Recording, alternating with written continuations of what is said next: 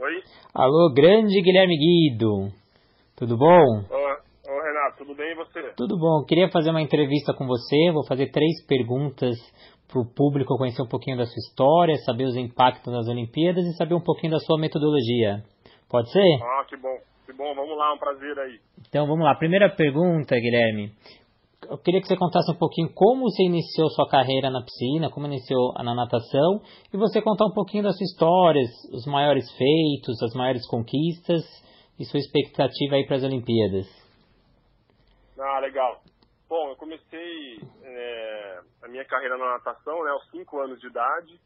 É, por indicação médica, eu tinha crises de bronquite muito fortes e realmente veio uma indicação aí para iniciar no esporte. E o esporte mais recomendado para esse tipo de doença é a natação. Então eu comecei a nadar com 5 anos de idade. E, e aí comecei a, a ter uma, a, uma melhora na crise, né? E foi espaçando mais é, esse problema da saúde. Até que com 7 anos eu comecei a realmente a treinar. Uh, criei gosto né, pela piscina. E e as pessoas em volta de mim já viam um certo potencial. Então, assim, meu técnico, né, meus pais, meus amigos, eles viam que eu tinha uma facilidade ali no deslocamento aquático. E, e, e com 10 anos de idade eu ganhei minha primeira medalha, foi na, no medley, nadava os quatro estilos. A, após isso, né, eu criei o gosto de ganhar a medalha, comecei a treinar mais e mais, e com 15 anos eu ganhei minha primeira medalha uh, de categoria. Na verdade já veio o ouro, veio o recorde também. Foi aí que o Esporte Clube Pinheiros ele assistiu essa prova, né? Me fez o convite de ir morar em São Paulo, me mudar do interior de São Paulo, de Limeira. E aí você estava nadando médio ou você estava nadando costas com 15 anos?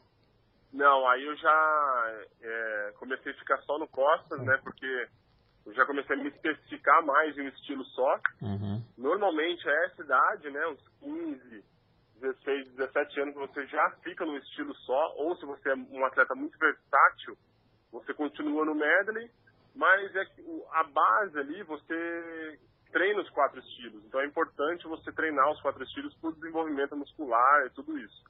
Então com 10 anos eu nadava o medley ainda e foi minha primeira medalha. Mas eu fui me especificando mais no costas, onde tinha mais facilidade, e com 15 anos eu ganhei meu primeiro brasileiro. Uh, o Pinheiros fez esse, esse, convite. Aí, com 15 anos, eu me mudei para São Paulo e defendo o clube aí já fazem 17 anos. É, bom, ao longo desses 17 anos, eu tive algumas conquistas também. Então, uh, tenho seis recordes sul-americanos, sou campeão mundial, é, tricampeão pan-americano. E tudo isso, né, o clube me ajudou a conquistar com a estrutura que ele fornecia uh, com a qualificação dos profissionais também. E ainda estou nadando, né? E pretendo participar da minha terceira Olimpíada. O seu tempo hoje perante o mundo, ele está ranqueado em que classificação? O ano passado a gente teve o um Mundial de Esportes Aquáticos que foi realizado na Coreia. Eu fiquei em sexto lugar, fazendo meu melhor tempo aí, quebrando a barreira dos 53 segundos e batendo o recorde sul-americano. 52,90. Certo. E eu queria saber de você, Guilherme, os impactos que você, como atleta, vai sofrer, outros atletas vão sofrer com essa mudança da data olímpica, né? Então, postergar a Olimpíada para mais um ano, qual é o impacto direto que vocês sofrem? É, na verdade, a gente nesse momento a gente consegue enxergar como positivo, né? Porque a gente vinha de uma alguns momentos muito nebulosos ali. A gente não conseguia enxergar muito claro o que ia acontecer, se ia cancelar a Olimpíada, se não ia. Então agora chega como um alívio mesmo para a gente, porque a gente consegue traçar um novo plano para chegar uh, na melhor forma o ano que vem na Olimpíada, né? Então assim, a gente se preparou para a seletiva olímpica, estava se preparando, na verdade a gente ia começar o polimento ali, que é a fase de descanso, e, e veio esse, esse, essa crise do coronavírus, né, cancelando aí a maioria das coisas e o fechamento das piscinas, né? O Esporte Clube Pinheiros fechou, eu acho que foi um ato necessário e correto, né? e a gente ficou sem piscina para treinar. Então esse período foi muito nebuloso para a gente. A gente ficou sem uh, ter uma determinação aí na sequência do nosso plano.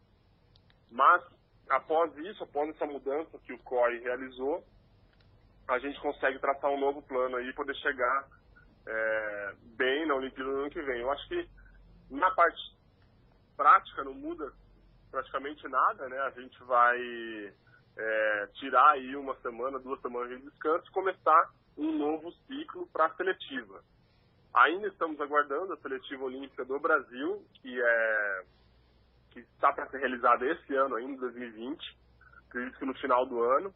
Então, após essa data, a gente vai conseguir ter né, esse plano exato do que vai ser feito até chegar na Olimpíada de Tóquio 2021. Certo. E minha última pergunta, para finalizar, é como o impacto do coronavírus está tendo na sua metodologia, que é a Swim Health. Quais ações vocês estão tomando, né? Você é um dos sócios, então quais ações? As academias estão todas fechadas, então seus parceiros, seus representantes todos fechados. Queria saber que ações a Swim Health está tomando no mercado.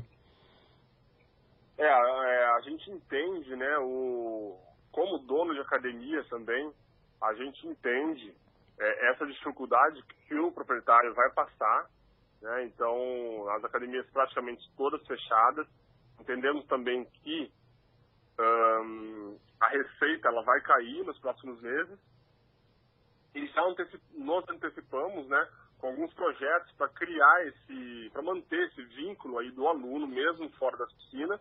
Então a gente lançou um projeto super bacana aí para todos os proprietários que, que vão vídeos, vão conteúdos, né, muito importantes aí sobre a higiene, é, como um aluno ali consegue utilizar as forças de caráter para passar por esse período difícil. Então, a gente está tendo um, um, feedback aí bem legal né, dos proprietários. Então, eles encaminharam essa semana aí para todos os alunos. A gente está recebendo esses vídeos de volta né, dos alunos praticando essas, esses exercícios aí fora das piscinas. É, e fora isso, a gente também está com uma flexibilidade para entender cada, é, cada proprietário, né? É um, a gente consegue entender e, e a gente está aberto aí para conversar, né? E manter esse vínculo importante dessa relação que é sempre muito positiva com o proprietário e para que a gente consiga construir, né? Um caminho é, passando por essa dificuldade e depois a gente conseguir realizar esse caminho que a gente vem fazendo aí é, de crescimento de cada empresa. Obrigadão, Guilherme. Queria agradecer muito a sua participação, né? Então, com as suas orientações, até dicas aí para os proprietários de academia aí. Obrigadão e queria te desejar boa sorte aí nesse novo ciclo aí para as Olimpíadas que a gente está na torcida. Não, obrigado, um prazer aí conversar com você e poder contribuir aí com, com o seu podcast também. Tá ok, brigadão, bom dia aí para você, abraço.